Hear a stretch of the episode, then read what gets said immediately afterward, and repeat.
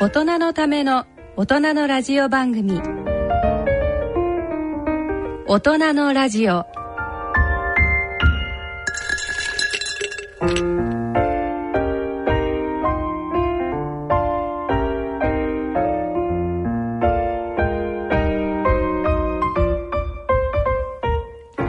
ご機嫌いかがでしょうか？安倍健人です。ご機嫌いかがでしょうか？小山麻子です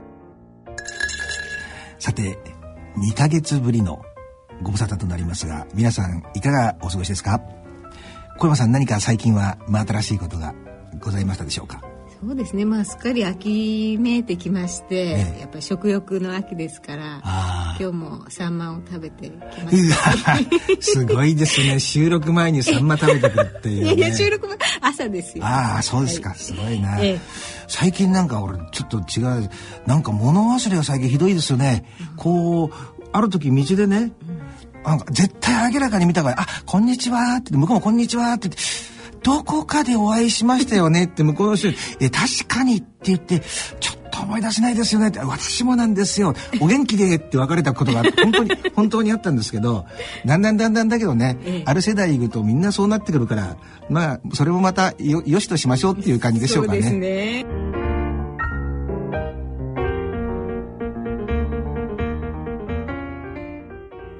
大人のための大人のラジオ。この番組は野村証券ほか各社の提供でお送りします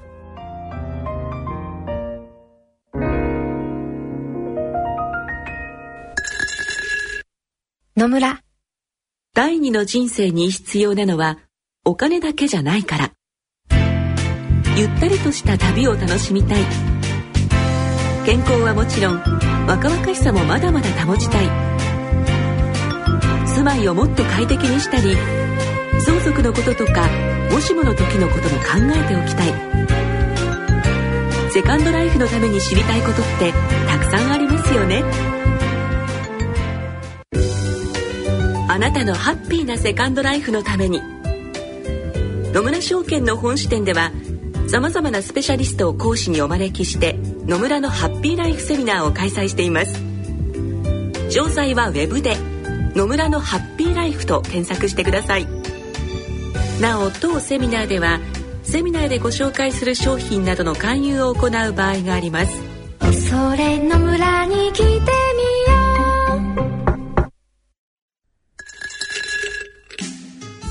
大人のための大人のラジオ。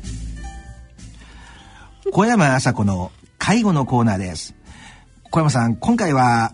どんな話になりますか？そうですね、まあ、あの最近芸能人絡みで私がコメントをしたニュースですと、まあ、大竹しのぶさんがですね、ええ、まあ、仕事を続けながらお母様の介護を在宅でなさっていて、え、結局お母様は亡くなられたんですけども、うん、お母様最後までその大竹さんに対して感謝の言葉を忘れなかったっていう、ええ、とてもいいあの記事になってましたけど、ね、それはあれですか、結構ほらあのいつもこれは深刻なテーマ扱ってますけど、はい、結構重度のあれだったんでしょうかね、ええ、介護だったんでしょうかね？そうですね。結構あのまああの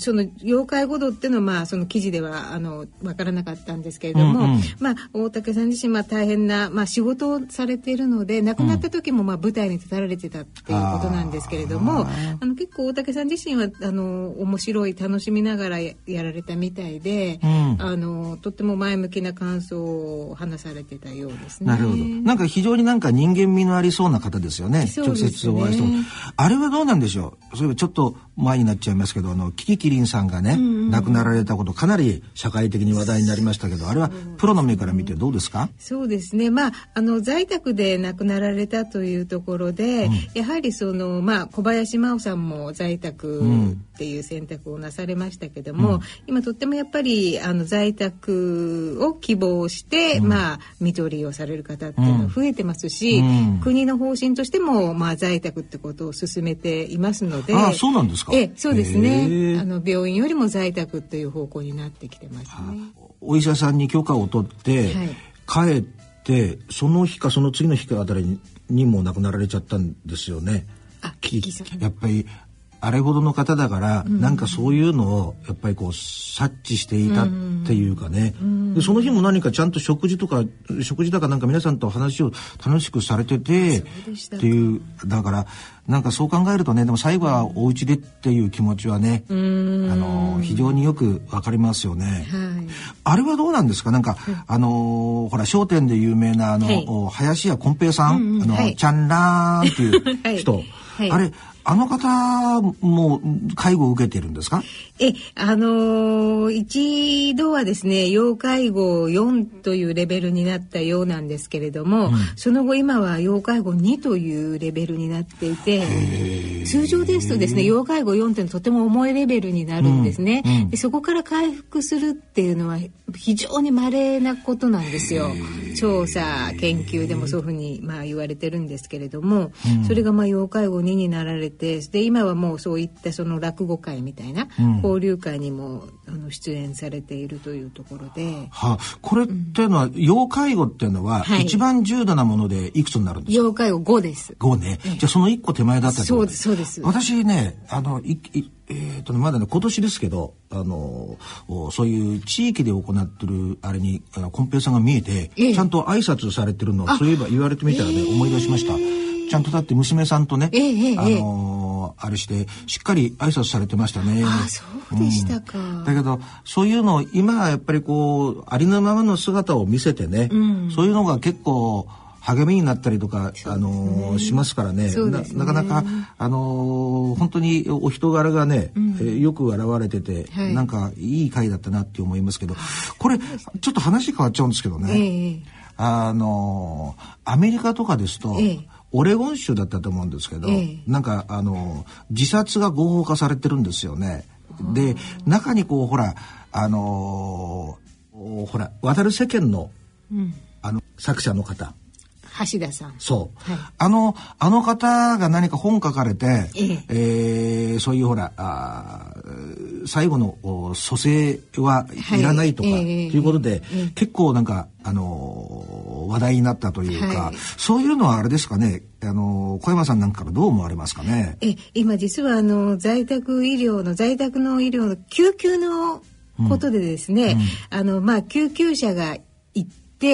うん、もうですね実際蘇生してくれるなと蘇生しないでほしいという家族が増えていて、うん、ただまあ救急隊は命を助けるために行くわけですよね出動するわけですよね、ですから本当に現場であのそういうふうに言われて困ってるっていうのが過半数だっていうデータも出てるんですね。ですからもうそのことが今在宅医療の現場では問題になってますし、うん、各自治体であの独自のえー、そういったマニュアルを作ろうっていう、まあ、取り組みをしているところもあるんですね。なんか大変な時代のようにも考えられますけど、はい、私ほら国際社会病理なんで、ええ、あのアメリカのほら囚人とずっと手紙とかやり取りしてるんですけどね、え、あのカリフォルニアのその死刑囚なんですけど、あれがあの手紙が来てね、あのやっぱりその隣の隣の坊の人か何かが、うん、そのそういう処刑ではない形でなんか病病死されたらしいんですよね。はい、でその私のところにもう5年以上やり取りしてますからで糖尿病でね、うん、あのやっぱり絶対に自分も蘇生はしてほしくないと、うんうん、だからそういうのを何かこうねその棒の外のところに貼っておいて、うん、えー、いざという時に、うん、えー、蘇生しないようにっていうような意思表示ができないもんかっていうようなことをねあの書いてあって、ええ、あのちょっと考えさせられた部分がありますけど、え、でも今やっぱりそういうのありますよね。あのそれって微妙なあ判断で、周りが判断していいもんだか、個人の権利なのかっていうことがあってね、はい、そういう面ではさっきの話に戻りますけど、はい、そういう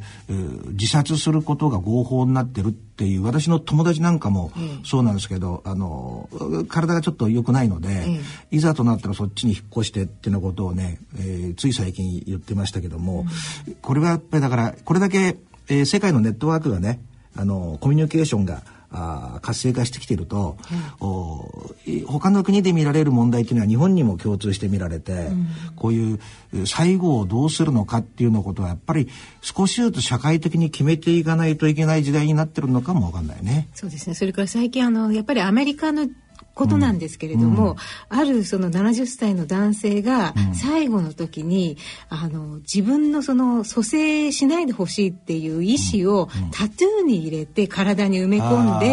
であのそれを見たその医療関係者がこれをどう受け止めるかっていうことで結構議論になったようなニュースも出てたんですね、ね、国際ニュースでですね。アメリカやっぱ州によってね、うん、あの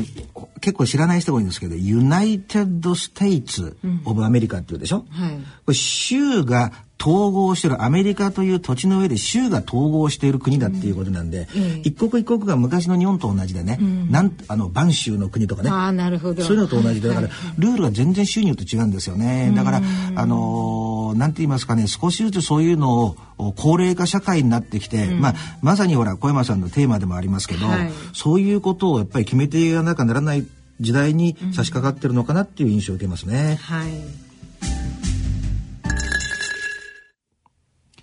社会病理のコーナーです。今回はね、えつい最近、えー、大きなニュースになりました、えー、高野花親方の引退のことについて、はい、えー、ちょっと社会理解の、はい、角度からね、話してみたいと思います。多くの人っていうのは、あの、やっぱりその現象だけ、単、単発の現象だけを見て物事を理解しようとするんですよね。はい、ああいったことに対してこう反応したから、この人は本当に、本当のこと言ってるんかどうかとかね。だけど、私とかプロなんで、必ずパターンの中で見るんですよね。パターンっていうのは、横の人たちとかに対してどう対応してるかっていう、はい、えー、横並びのパターンもあれば、時系列のパターンもあって、はい、これはね、相撲協会っていう組織の中での、うんはい、あの、ある意味、派閥構想があったわけで、えー、で、その、は、と、選挙によってね、えー、えー、今の理事長に高野花親方が敗れましたよね。はい、そうすると、その、派閥構想で勝った側っていうのは、勝利を収めた後も、元のライバルっていうのをね、徹底して排除しようっていう動きに、うんがあるんですよね。えー、そこに端を発していて、えー、多くの人はね、貴乃花さんも、えー、あの、ちょっと性格的に特殊だからっていう方もいるんですけど、このね、そういうグループ内でのハラスメントとか圧力っていうものは、ものすごく陰湿なものがあって、私がほらそういう凶悪犯罪を研究してるのも、やっぱりその最たるもんだからであってね、もともとそういう形で起こってずっと尾を引いてたと思うんですよ。はいで、あのー、これは例えばあ暴力団の組織なんかの分裂にも言えるし、えーはい、やっぱり勝ったかっていうのはもうもう徹底排除していなくても普通正常にね昔の時代であれば、えー、あ全体の組織力が落ちちゃうから、はい、やっぱりね結論的に言っちゃうと、はい、そこでちょっとキレを見せてね、えー、生かしてやることによって、はい、ものすごくなんていうのかなあ大きな組織の力になるんだっていうことをね言っておきたい。それでねあのー、この相撲っていうことを聞いたときに、やっぱり、えー、今聞いてるリスナーの方もね、あ運動会っていうのはでもこういうね、スポーツ界っていうのはこういう問題多いなと。レスリングにしても、ボクシングにしても、ね、柔道にしても、うん、もう数えきれないぐらいありますよね。うん、これっていうのは、社会が、そうした問題をこの日本社会が抱えているっていうことの、うん、おそれが表出したものの現れ以外に、もう何者でもないわけ。うん、だから、私がね、この問題を取り上げたのは、うん、こういうもん、テレビとかメこのラジオとかこういうメディアで取り上げてて、これをどういうふうに社会が対応するのかによって、末端の会社とか、そういうところでの対応も変わっていくから、だから、やっぱり毅然とした態度でね、うん、これは、あのー、その政治信条とか宗教信条に関わらず、えー、評価が公正で公平であるっていうことを、うん、何人たりとも守らなきゃいけないっていうことが一つと、はい、それから、その人がきちんとした仕事をしているんであれば、えー、その存在を脅かすようなことがあってはならないと。はい、この二つだけはね、えー、社会的に担保していく形にならないと、えー、こうした問題は耐えることがないと。私は断言したいわけ。で、例えばね、あの、勝ち組に乗ってる人たちっていうのは、例えば間違っていたグループとかその経営者が間違ってた判断をしてもそっちのよいしょしますよね。あとテレビのコメンテーターとかもそうですけど、自分が個人的に付き合いがあると擁護したりしますよね。でも、一つだけね、言いたいの、その気持ちもわかるけども、うん、そういう体質にいると、いつか自分に回ってくる可能性っていうのがあるんですよね。うん、なぜかというと、はい、権威主義者っていうのは、自分の意向に沿わなくなった瞬間に、プッと態度をね、うん、えー、変えるっていう、そういう特性を持ってるわけ。だから、その最たるものがトランプ大統領でしょ。はい、もう身内をバッタバッタと切り捨ててるんでしょ。えーはい、だから、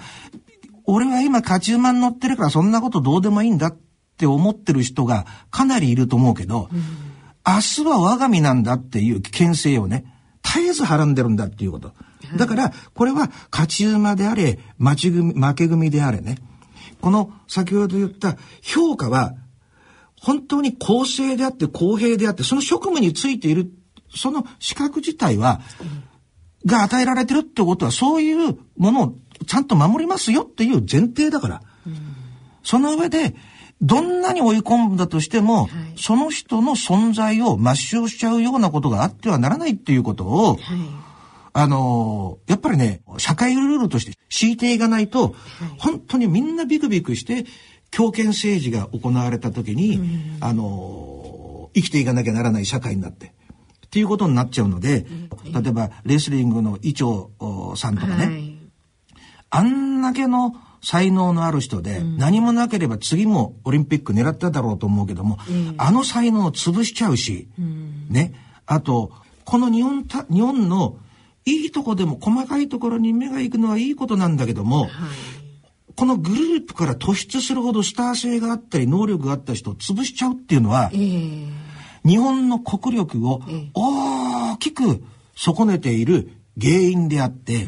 例えばサッカーとかでやりますよね。他の本当に強豪の国っていうのは、やっぱりスターになる得点源のやつが2、3人、2人とかいて、はい、やっぱりそれをみんな盛り立てていきますよね、はい、日本はそれがないからダメだっていう指摘っていうのは、私の意見じゃなくて数々されてると思う。やっぱりね、これから日本が世界マーケットで勝っていこうとするんであれば、はい、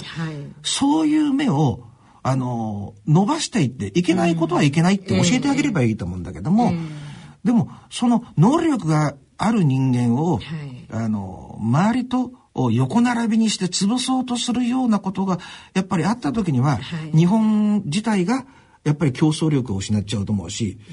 少なくとも、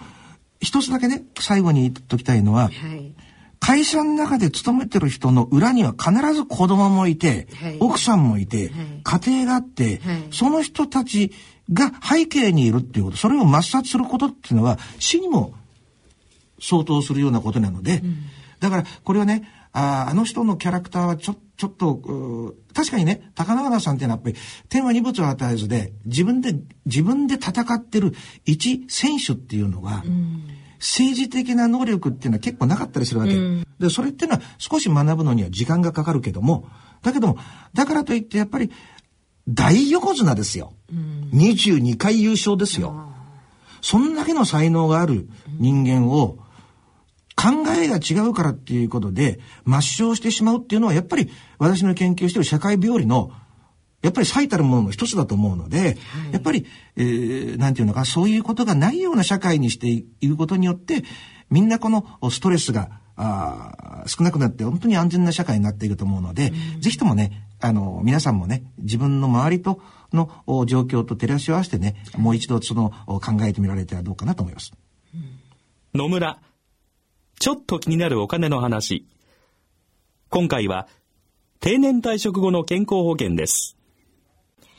あなた、そろそろ定年だけど、健康保険はどうなるの？日本という国は国民皆保険だから必ず入らないと。選択肢は3つ。1つ目は？健康保険の任意継続。2年間だけ前の会社の憲法に加入することができるけど、退職日の翌日から20日以内に申請しないとダメなんだ。2つ目は？国民健康保険。3つ目は？子供や配偶者など家族の非扶養者になる。ああ、こりゃいいや。いっそお母さんの扶養家族になろうかな。そうですね。もともとあなたはうちではいらない。つまり、不要な人ですからね。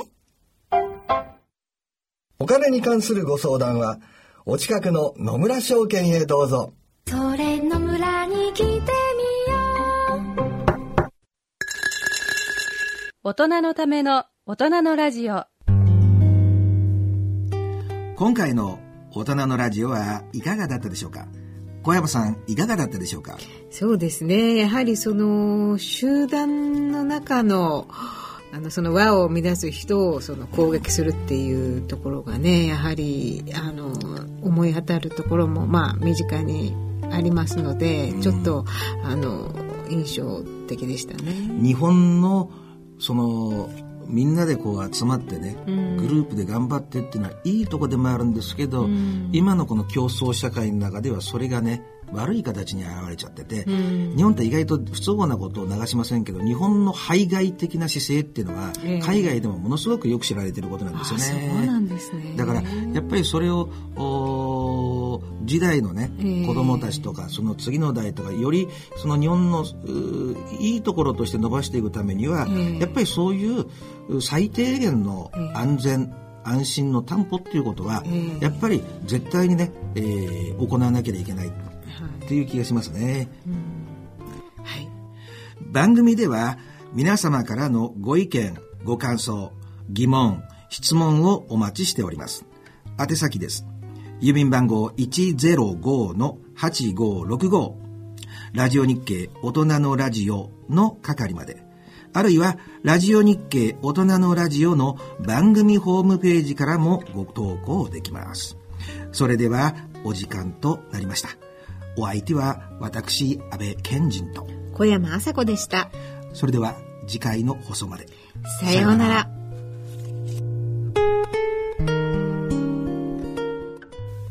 大人のための大人のラジオ。この番組は、野村証券、他各社の提供でお送りしました。